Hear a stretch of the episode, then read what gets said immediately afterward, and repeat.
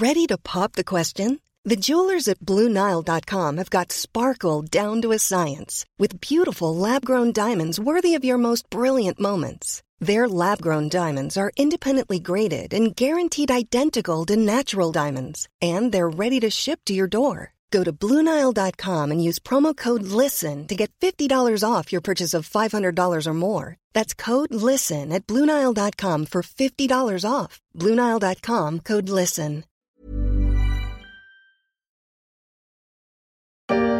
À Marseille, depuis une semaine, les poubelles s'invitent sur la carte postale. Les tas d'ordures ne sont plus ramassés, les conteneurs débordent et les Marseillais bouillonnent. C'est dégueulasse. En plus, avec les rats et tout, c'est moi chez moi, dans, mon quartier, je vois les, les rats passer tous les soirs. Après une semaine de grève à Marseille en octobre 2017, les habitants n'en pouvaient plus. Heureusement, les camions de poubelles ont fini par revenir et ramasser ces tonnes de déchets. Vous trouvez ça terrible? Imaginez un peu dans l'espace, tout autour de la planète Terre, un immense dépotoir à ciel ouvert et aucun éboueur à l'horizon, à moins que... L'espace est-il en train de devenir une déchetterie ambulante? Les milliers de satellites qui s'y croisent créent un embouteillage spatial et dégagent autant de débris interstellaires.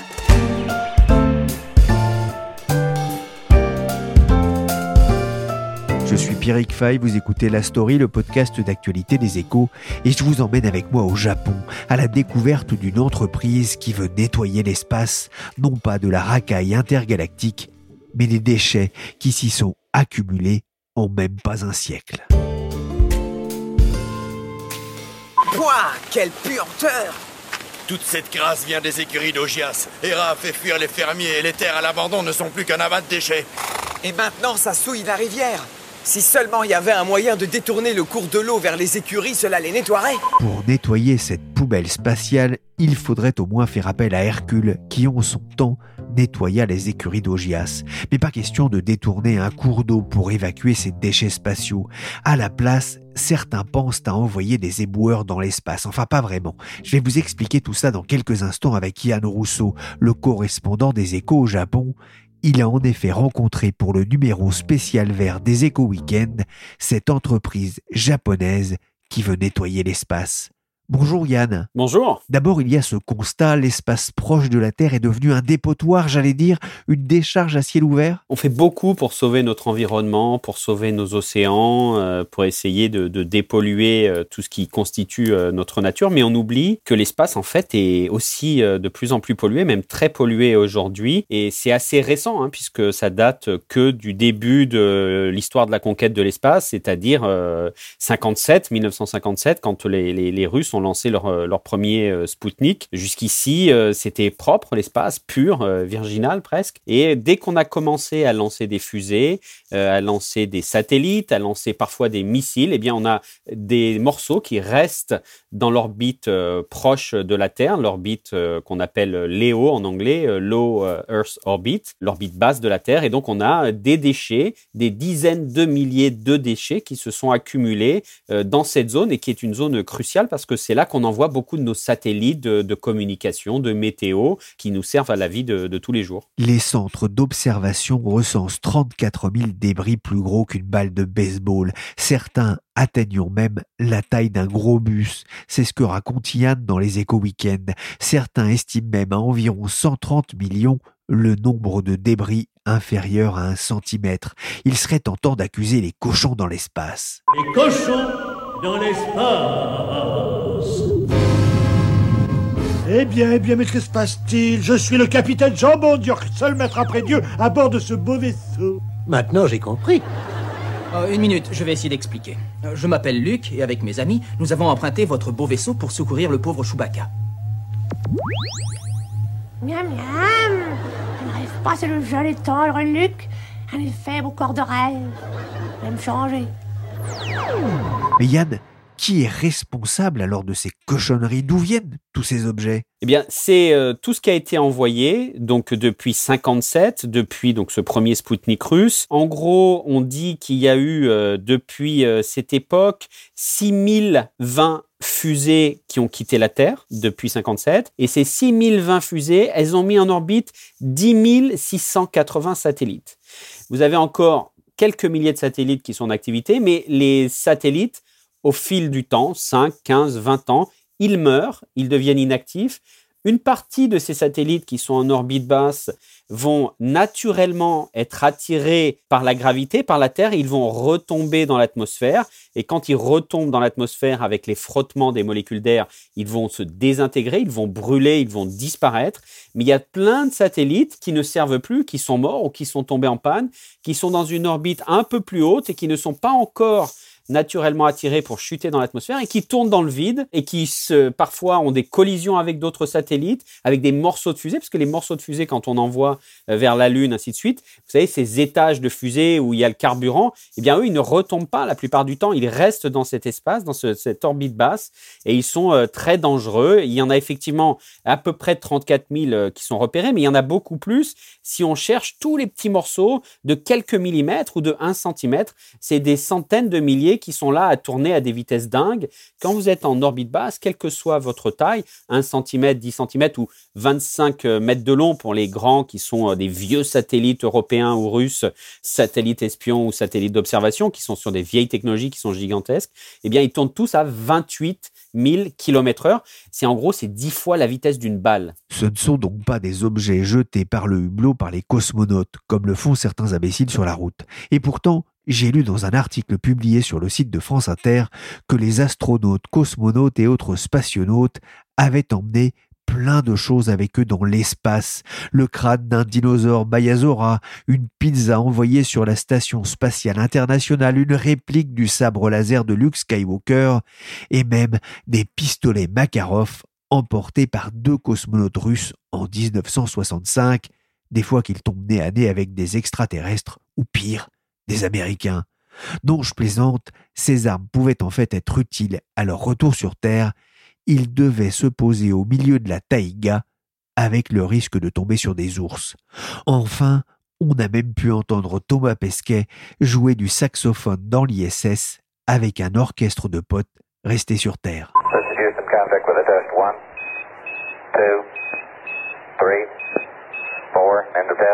Okay, we checked all four systems.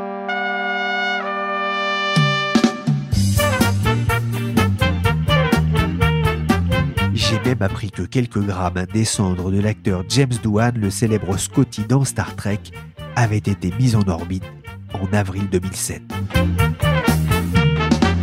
Les cendres, c'est une chose, un satellite de 700 kg, c'est autre chose, mais pourquoi tous ces objets, Yann, ne redescendent pas sur Terre ou pourquoi est-ce qu'ils ne vont pas se perdre dans l'infini et au-delà de la galaxie? Alors, vous avez plusieurs orbites. Vous avez cette orbite basse, euh, LEO en anglais, où on a la plupart de nos satellites pour notre quotidien. Quand vous regardez votre météo, parfois à Internet, quand vous faites de l'espionnage, quand vous faites de l'observation pour faire des photos, tout ça, c'est entre 400 et 1000 kilomètres d'altitude par rapport à la Terre. C'est là qu'il y en a le plus. Cela, leur destin, c'est de retomber sur Terre au bout d'un moment ou de rester en orbite euh, à, cette, à cette hauteur jusqu'à ce qu'ils soient tout doucement à chaque tour de Terre, qu'ils soient légèrement attirés euh, vers le bas. Ensuite, vous avez un espace beaucoup plus haut où on a l'orbite géostationnaire, là où il y a les satellites les plus technologiques, les plus importants. Là, on est à 36 000 km d'altitude. Et cela, il n'y a aucune chance qu'ils redescendent sur Terre parce qu'ils ne sont pas attirés de la même manière euh, par la Terre. Et ce que l'on peut faire, ce qu'on peut envisager, c'est d'effectivement de les, de les jeter dans un espèce d'espace intersidéral au-delà de cette limite des 36 000 km où ils ne seraient plus du tout en orbite autour de la Terre. Donc, il est possible de les repousser, euh, mais le problème majeur est dans cette orbite basse, donc vers 600, 700 km, là où c'est très chargé et où tous les satellites ne retombent pas. On pourrait se dire que ce n'est pas grave, que cela ne dérange personne après tout, qu'il n'y a ni odeur ni rat dans l'espace. Et pourtant, cette question des déchets spatiaux inquiète la NASA et consorts, et il y a un peu plus de cinq ans, le 16 juillet 2015, ils ont eu des sueurs froides. Oui, grosse sueur froide. Ce jour-là, euh, vous savez que vous avez euh, plusieurs centres d'observation de ces débris hein, qui existent. Les Européens s'en occupent, les Américains le font, les Chinois le font, les Japonais aussi. Et le, centre d'observation, l'un des plus grands, euh, c'est sur une base militaire américaine à Vanderberg. On est, on est au nord de Los Angeles, en, en, Californie. Et là, ils ont un bip bip sur leurs ordinateurs. C'est l'équipe de garde, c'est le 18e escadron du contrôle de l'espace, ça s'appelle. Et ils repèrent un débris d'une dizaine de centimètres et qui est en train de foncer, donc à 28 000 km heure, vers la station euh, spatiale internationale. Vous savez, cette station qui a été mise euh, en orbite et qui est le fruit d'une grande collaboration avec les Russes, avec les Américains euh, et avec les Européens, et où des cosmonautes, des astronautes chinois, japonais vont aussi travailler, eh bien, un débris est en train de se précipiter vers cette station. Elle peut enregistrer, elle peut prendre certains chocs, mais il, il faut imaginer qu'un débris de 10 cm, quand il est à 28 000 km heure dans l'espace, il peut faire l'équivalent de 6 tonnes de TNT au moment du choc. Une boule, euh, un petit débris d'un centimètre projeté dans l'espace, c'est une boule de bowling qui vous arrive dessus à 130 km heure. Donc vous pouvez imaginer dans les parois de la station internationale le drame que ça peut représenter. Ça peut percuter, ça peut perforer. Et à ce moment-là, c'est la destruction de la centrale et la mise en danger de la vie des, des, astronautes. Et donc ce jour-là, le 16 juillet 2015, il y a trois astronautes qui sont euh, en train de travailler dans la station. Il y a un Américain, il y a deux Russes.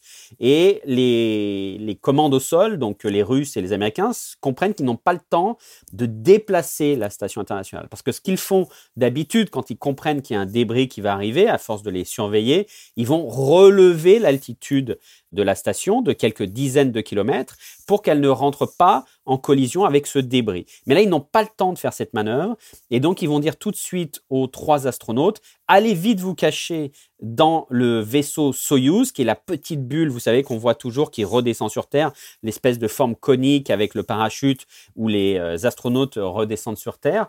Eh bien, ils leur disent, allez vite vous cacher dans euh, le Soyuz parce que l'impact peut être très dangereux et il faudra à ce moment-là euh, évacuer la station et sauver vos vies. Donc, les trois astronautes vont vite se cacher, les deux Russes et l'Américain. L'Américain a, a, raconté ça à l'époque parce qu'il tenait un blog, il s'appelle Scott Kelly, c'est un des astronautes qui est resté le plus longtemps dans l'espace euh, de l'histoire humaine. Il est avec euh, deux euh, camarades russes et donc ils s'enferment là et ils attendent l'heure fatidique parce que la NASA et les Russes ont calculé une heure d'impact potentiel et comme ils n'ont pas déplacé, ça se joue à quelques mètres et finalement le débris va frôler la station internationale de quelques dizaines de mètres mais va pas le percuter. Ils vont donc pouvoir sortir du Soyuz et reprendre une vie normale. Checking. Well, we got you. It looks like you're about halfway through all the USOS hatches, uh, Scott, and we have 50 minutes to the TCA.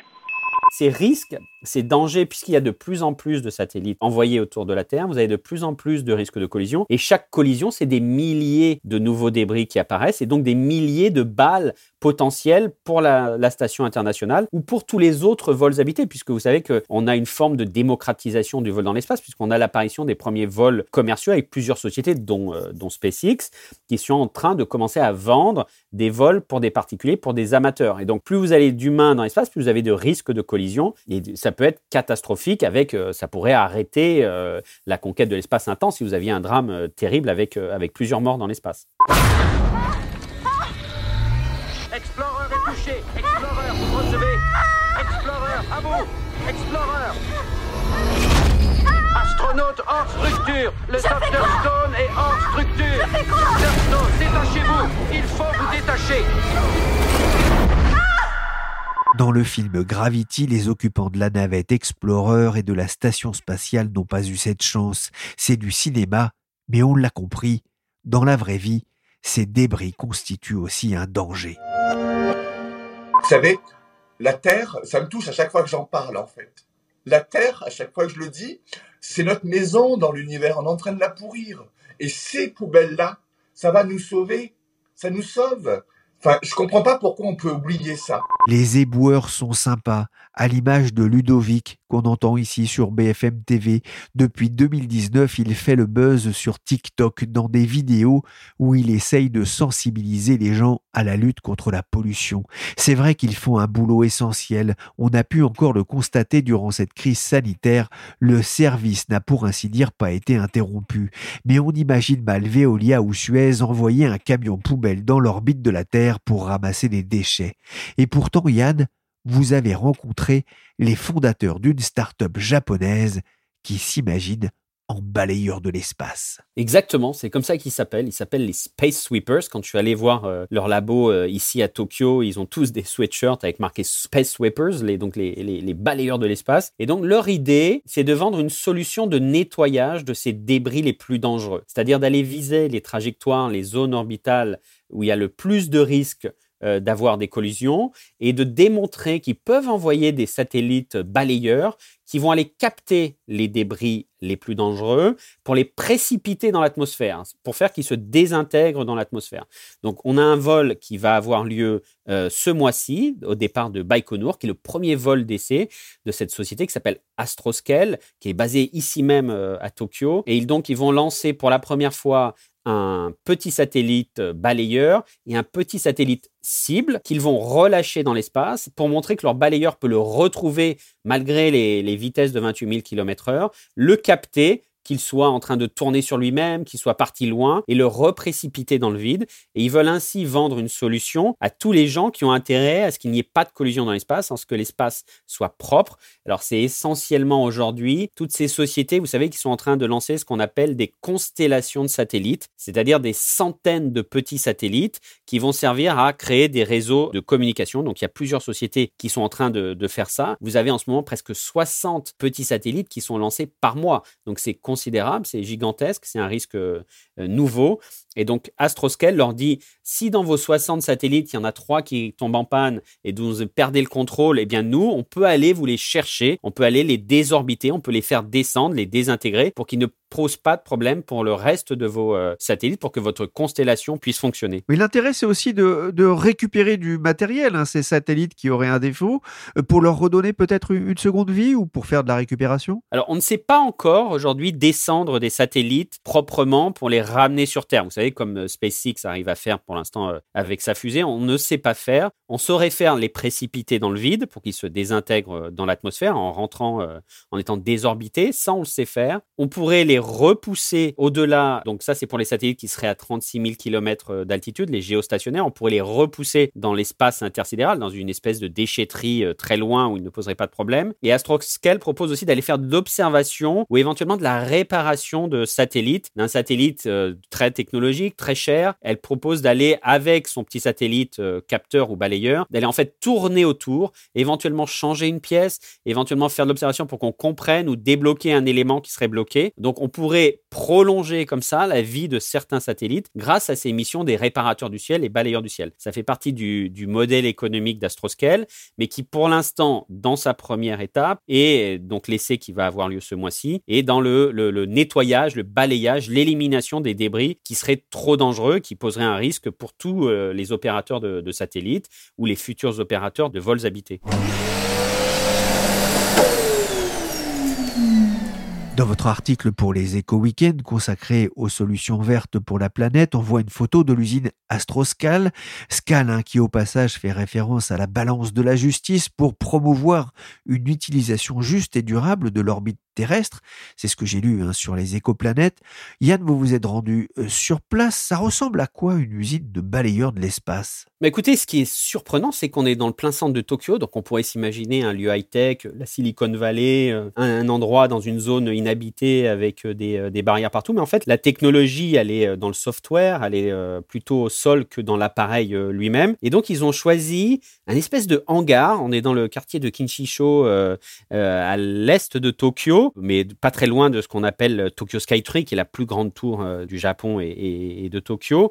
Et ils ont un espèce de hangar avec une salle blanche à l'intérieur où ils montent leurs petits euh, satellites euh, balayeurs et leurs locaux là où il y a la recherche, là où il y a les ingénieurs, là où il y a le marketing. C'est juste à côté dans des bâtiments euh, classiques, des bureaux classiques euh, tout blancs. Mais c'est surprenant de voir euh, ce labo où s'invente la solution du futur, qui est dans un quartier de Kinshicho, qui est un petit peu un quartier coquin, si vous voulez, le, soir, avec des massages, euh, comment dirais-je, de, de tous les possibles, et des bars euh, pour les salaryman qui veulent euh, s'égayer tard le soir pour pas très cher. Et donc c'est marrant de trouver cette société euh, très techno avec une solution vraiment futuriste qui se trouve dans un quartier vraiment décalé. Puis quand on leur demande pourquoi ils sont là, bah, tout simplement parce que les loyers sont pas très chers. Et ils sont au Japon parce qu'ils ont hésité. En fait, le fondateur a, longtemps été basé à Singapour, mais il y a une grosse culture, une ingénierie dans tout ce qui est conquête de l'espace au Japon.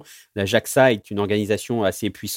Euh, il y a un vrai savoir-faire japonais euh, dans ces métiers et donc beaucoup d'ingénieurs qui sortent des universités japonaises avec de, bon, de bonnes compétences. Et c'est pour ça qu'ils ont décidé de se monter euh, à Tokyo. Ensuite, ils ont des équipes marketing, ils ont des équipes d'observation à d'autres endroits sur Terre. Ils sont en Angleterre, ils sont aux États-Unis. Là, une grosse partie de leur équipe en ce moment est à Baïkonour puisqu'il y a le, lancement dans les prochains jours pour préparer leur petit satellite et le mettre à bord de, la, fusée. Et donc, c'est assez curieux de, de, voir cette équipe dans le centre de Tokyo.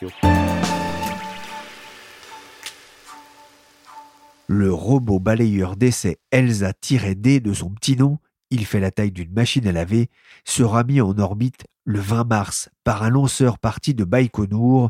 Il va réaliser un test sur un objet métallique de la taille d'une épaisse boîte à pizza pour une mission sans retour. Yann, si l'essai s'avère concluant, que va-t-il se passer ensuite? Eh bien, ça va être pour eux beaucoup plus facile de démarcher euh, les entreprises. Pour l'instant, si vous voulez, il y a une prise de conscience euh, de ce danger, de cette pollution de l'espace, mais personne n'ose passer le pas et se dire on va intégrer ça à notre modèle économique. Le fondateur d'Astroscale, qui est un japonais qui vient de la finance, qui est un ancien du conseil, il dit, et il explique toujours, vous savez, on est, quand vous allez pique-niquer, vous partez avec vos bouteilles en plastique, ça vous paraît normal. Quand les- les- l'aéronautique a un problème, ils gèrent leurs déchets. Le ferroviaire, ils gèrent leurs déchets. Toutes les grandes industries, l'automobile, ils sont dans une phase où on essaye de réutiliser. Donc il y a un travail de durabilité, de développement durable. L'aérospatial, on n'a jamais pensé comme ça. Et donc on doit changer de philosophie. On doit se dire, moi aussi, je vais partir une fois que j'ai fait ma mission. Je vais ramener mes déchets, je vais ramener mes bouteilles euh, vides. Et donc il essaye de faire comprendre euh, à ses clients potentiels qu'il faut faire ça. Il y a des pays qui commencent à y réfléchir, mais c'est un coût. Il faut rajouter quelques dizaines de millions de dollars à votre programme pour qu'il puisse euh, payer la mission de Astroscale qui va aller vous aider, qui va aller désorbiter votre satellite en panne, qui va aller capter pour vous un débris qui est très dangereux puisqu'il est à la même altitude que votre satellite euh, technologique d'observation ou, euh, ou militaire. Et donc, par leur démonstration et le succès de leur démonstration dans les prochains jours, ils espèrent pouvoir aller voir SpaceX, pour aller voir la NASA, pour aller voir la JAXA, qui est la NASA japonaise, pour aller voir les acteurs européens, pour aller voir Ariane Espace et leur dire, regardez, il faudrait qu'on travaille tous ensemble, qu'on mette au point un espèce de code, un code global de bon comportement dans l'espace et que tout le monde se prenne cette assurance, sponsorise ou travaille à payer ce nettoyage euh, des débris euh, dans l'espace. Ce qu'il faut bien comprendre, c'est que même si aujourd'hui on arrêtait d'envoyer des nouveaux satellites dans l'espace, le nombre de débris continuerait d'augmenter puisqu'il y a toujours des collisions entre des vieux satellites qui existent. Et dès que vous avez une collision, vous avez tout d'un coup 3000 débris de plus, certains de 30 cm, certains de 10 et puis certains de 5 mm. Mais encore une fois, c'est autant de dangers potentiels quand vous allez avoir euh, une collision. Donc même si aujourd'hui on arrête la conquête de l'espace, le problème de la pollution de l'espace ne cessera d'empirer. Et donc Astroscale dit il faut commencer dès aujourd'hui à travailler et à mettre en place un code de bonne conduite euh, mondial. Alors tout le monde n'est pas d'accord puisqu'il va falloir savoir qui va payer, qui va reconnaître que ce débris est à sa charge, ainsi de suite. Ça va être très compliqué, c'est des années de négociation. Oui, ça va prendre un, un temps fou de débarrasser euh, l'espace de nos détritus. Ah, ça va prendre des dizaines d'années, on va pas forcément y arriver. Leur idée, l'idée d'Astroscale et l'idée euh, des grands acteurs euh, du secteur, c'est de dire on va suivre un code un petit peu similaire à ce que fait euh, l'Europe et la France. Il faut que quand vous lanciez aujourd'hui un satellite validé par la France, vous devez être capable de prouver que vous avez 90% de chance d'arriver à le désorbiter. Donc ça veut dire une fois qu'il vous a servi, pendant six ans qu'il a fait des photos de la Terre, qu'il a fait des mesures météo, vous allez le descendre et le brûler dans l'atmosphère. Vous devez prouver pas à 100% parce qu'on ne sait pas prouver à 100%, mais vous pouvez prouver qu'à 90%, vous aurez assez d'ergol, le carburant euh, qui fait bouger les satellites quand ils se redressent, quand ils tournent, quand ils ajustent leur altitude, que vous aurez assez d'ergol, assez de technologique, un savoir-faire pour le désorbiter, le dépassiver, le descendre et le faire brûler dans l'atmosphère. Donc il faudrait que tous les acteurs qui aujourd'hui lancent des satellites se mettent d'accord et disent d'accord, je signe cette charte et je vais m'engager à 90% à être capable de descendre euh, mon satellite une fois qu'il a servi pour qu'il brûle dans la Terre et qu'il ne reste pas comme un déchet de plus dans l'espace. Mais les déchets qui sont là depuis 1957, euh, depuis le premier Spoutnik, il y a peu de chances que quelqu'un soit d'accord pour aller payer pour les descendre. C'est assez peu le, moyen, la solution aujourd'hui, c'est de freiner l'augmentation de la pollution euh, naturelle. Merci Yann Rousseau, correspondant des échos à Tokyo, pour cette Odyssée spatiale. On vous a reçu 5 sur 5, Major Tom. La story s'est terminée pour aujourd'hui. L'émission a été réalisée par Willy Gann, chargé de production et d'édition Michel Varnet. Vous pouvez nous retrouver sur toutes les plateformes de téléchargement et de streaming de podcasts. N'hésitez pas à vous abonner et surtout à nous donner 5 étoiles si cette émission vous a plu. Pour l'information en temps réel, rendez-vous sur leséchos.fr.